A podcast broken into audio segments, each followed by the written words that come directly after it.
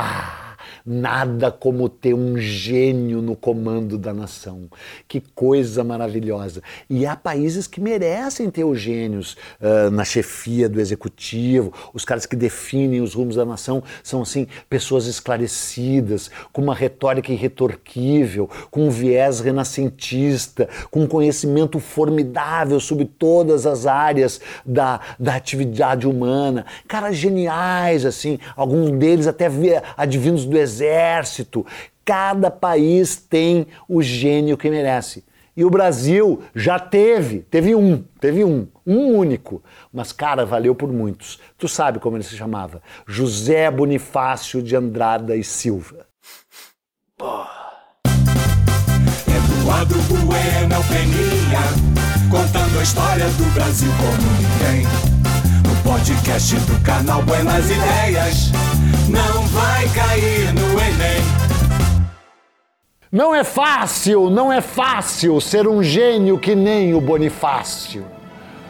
É isso aí, cara. Que rima de pé quebrada, né? Ainda bem que o José Bonifácio não era poeta, né? Porque ele ia ter muita dificuldade em encontrar palavras que rimem com Bonifácio, né? Mas não é fácil, é boa, né? Cara, José Bonifácio de Andrade Silva, você sabe, você sabe, você sabe de tudo, você é letrado em História do Brasil e talvez você não se lembre, mas ele nasceu em Santos, né? Ele é a maior figura de Santos, cara. Não é o cara aquele que, aliás, nasceu em Três Corações, não é o rei, né? É o imperador da sapiência, é um homem de visão, é realmente o único político ilustrado da história do Brasil, José Bonifácio, que nasceu em junho de 1763, em Santos, uh, logo foi para São Paulo, mas o que interessa mesmo é que em 1783, com 20 anos de idade, ele foi para a Universidade de Coimbra, em Portugal. Uh, uh, toda a, a, elite intelectual brasileira, no período colonial, era chamada de elite coimbra né, a elite que veio da faculdade de Coimbra. Mas, na verdade, se você parar para pensar, o grande luminar, o maior de todos os brasileiros que estudou na Universidade de Coimbra foi justamente o José Bonifácio. Ele ficou lá em Coimbra até 1790 quando então teve que ser mandado para os climas mais amenos da Suécia, mais amenos intelectualmente, é claro, né? Porque ele começou a ser investigado pela Inquisição porque ele falou o que não acreditava em Deus. Era ateu, o José Bonifácio. Na verdade, não era exatamente ateu, porque ele acreditava num outro Deus, ele acreditava no Deus da ciência. Ele foi para Coimbra estudar direito e filosofia mas logo começou a estudar ciências naturais. E quando ele teve a sorte de ser mandado para a Suécia, ele começou a estudar na Suécia geologia e mineralogia, e algum tempo depois ele daria nome para quatro espécies minerais que ele próprio descobriu e oito subespécies minerais. Ele foi para a França logo em seguida e viveu lá aqueles anos revolucionários de 1790, 1791, 92, quando a França estava lá vivendo aquele período pós-revolução francesa, hum, alucinado, aquele período de terror, né? Tanto é que ele teve que ir logo para a Alemanha em 1793 e na Alemanha ele se especializou em em uh, metalurgia e em mineralogia. E ele conheceu e conviveu, cara, com Alexandre von Humboldt, com Priestley, com Alexandre Volta, com Lavoisier, aquele que diz na, na natureza nada se cria, tudo se transforma, né? Ou seja, um cara iluminado, entendeu? Parece que ele era tão genial, tão genial, que ele também estudou na Academia Militar de Agulhas Negras, fez curso de paraquedista, né? Ele virou um capitão reformado. Não, esse é outra pessoa. Esse é outro gênio brasileiro. E aí ele ficou anos na Europa o, o José Bonifácio uh, convivendo com essas pessoas, tendo esse tipo de visão, até que, evidentemente, chegou a hora de retornar para o Brasil. Ele retorna para o Brasil só em 1819, e aí, uh, ou seja, ele ficou uh, praticamente, vamos fazer os cálculos rápidos, ele foi em 1823, 1883 e voltou em 1819, e isso significa dizer que ele ficou quase 30 anos na Europa. Ele já volta homem feito né, para Santos uh, uh, e também para o Rio de Janeiro trava conhecimento não apenas com o Dom Pedro I, né, do qual ele vira, que ainda não era Dom Pedro I, né, porque estamos em 19, Dom Pedro I só vira Dom Pedro I em 1822, depois da independência, e a independência é articulada por quem?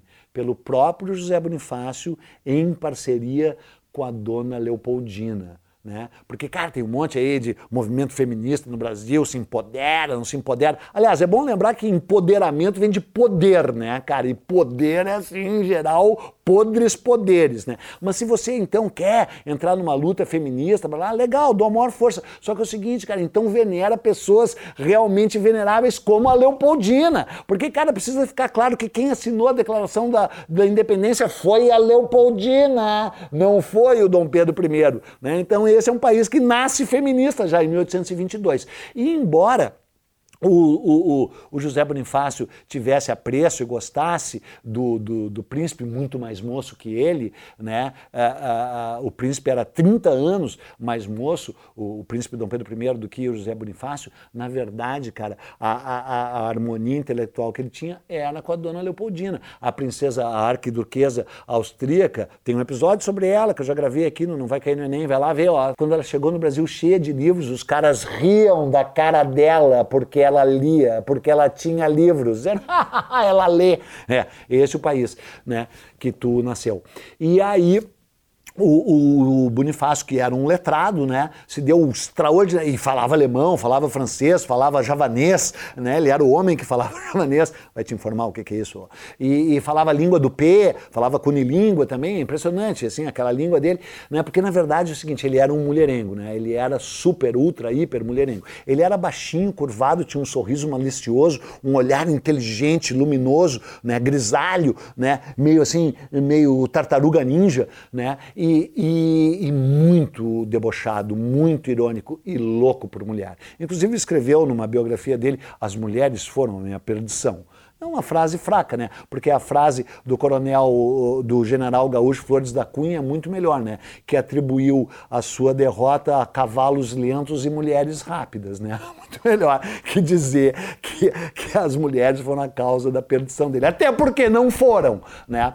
A, a perdição dele se inicia quando ele, ele, depois de articular, de ser chamado com toda razão de o patriarca da independência, porque ele foi a grande mentalidade por trás da independência, foi o cara que convenceu o, o, o, o Dom Pedro I a se separar de Portugal. De início ele nem era favorável à separação de Portugal, porque ele achava que o Brasil poderia se arruinar e poderia se fragmentar em pequenas repúblicas, né? e ele sempre foi um monarquista. Né? Na verdade, é, de acordo com os padrões padrões tão maniqueístas da política brasileira de então e de agora, é bem difícil você rotular que tipo de pensamento político tinha o José Bonifácio. Porque, evidentemente, no campo social, ele era um liberal. Ele era um liberal a favor da preservação das florestas, que ele escreveu tratados sobre a preservação das florestas e a preservação de várias espécies vegetais, ao contrário de imbecis que acham que o Brasil tem parques nacionais e áreas de preservação demais,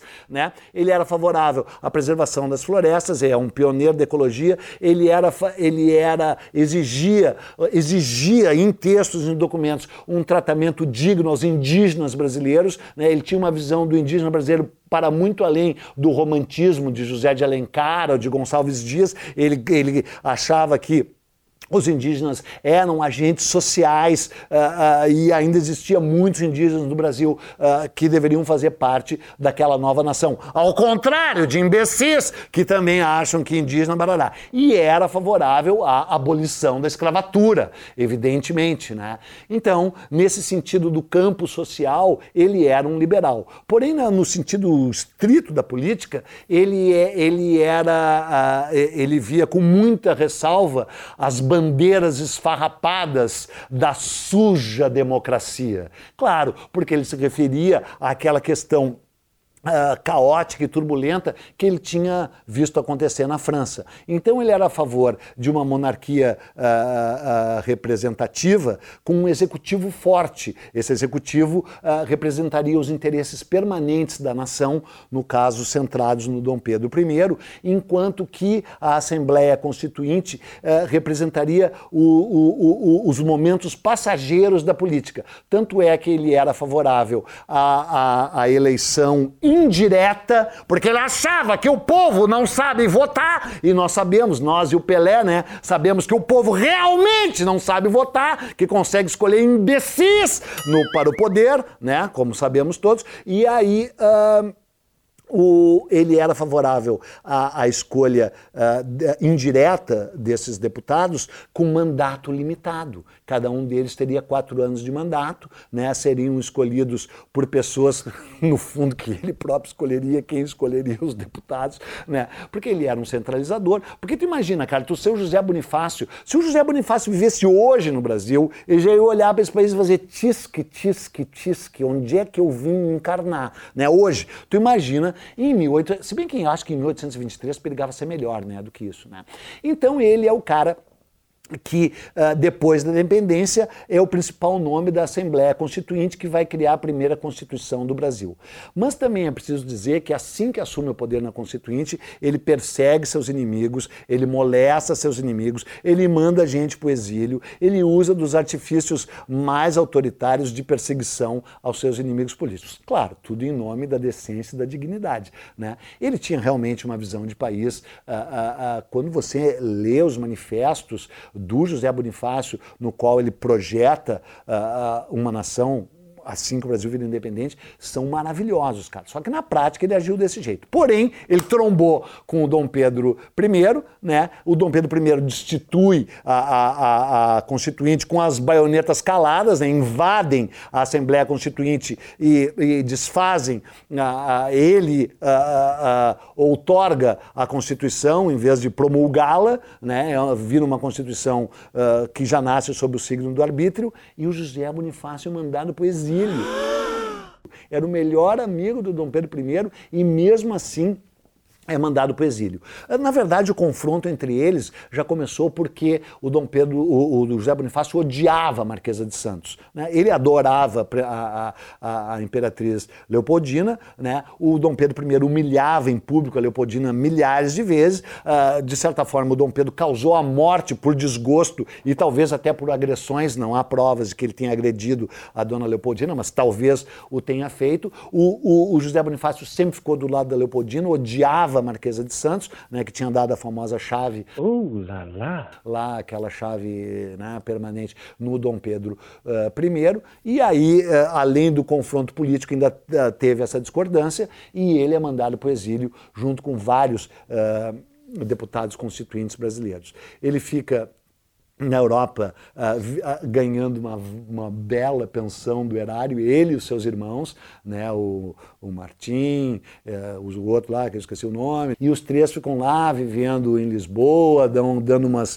uh, fugidinhas para comer caviar e beber champanhe em Paris, né, tudo às custas do erário, porque na verdade um homem que tinha feito tanto pelo Brasil até mereceria isso. E aí quando o o Dom Pedro uh, I abdica em 1831, ele determina que o tutor do seu filho, o Dom Pedro II, venha a ser o José Bonifácio, que então volta da Europa em 1831 para participar da formação intelectual eh, eh, e para tutelar e para cuidar do, do Dom Pedro II né, que realmente teve uma, uma formação intelectual muito sólida. Tipo pessoas assim que estudaram na academia de agulhas negras e embora não tenham chegado nem a major, né, tem também assim uma formação intelectual muito sólida, né, tem uma visão ampla do Brasil, assim, um caras, caras assim ilustrados, ilustrados, caras que leem muito, leem muito e que portanto estão preparados para mandar numa nação chinelona que nem essa tua, né? E aí o, o, o José José Bonifácio uh, uh, se elege deputado, se mete em mais confusões políticas e em 1833 é preso, é preso, mandado de novo para o exílio, volta julgado e absolvido absolvido, mas daí o velho já tá velho, né, cara? Já já tá com 70 anos de idade e aí se transfere para Niterói, próximo do Rio de Janeiro, onde morre em 1838, né, deixando um vazio que até hoje não foi preenchido. Porque se houve algum momento da história em que o Brasil teve um homem ilustrado, um homem de visão, um homem preparado para comandar uma nação complexa que nem o Brasil, foi quando José Bonifácio esteve no poder. Volta, Bonifácio, fica, Bonifácio. A gente estava brincando. Porque, né, cara, se nos últimos tempos surgiu uma única frase boa, é essa que o canal Buenas Ideias vai repetir para você. Fica, Temer. A gente estava brincando. Então tá. Fica, Temer, não precisa, mas volta, Bonifácio, volta, reencarna. Tchau. Esse podcast é uma produção Flux.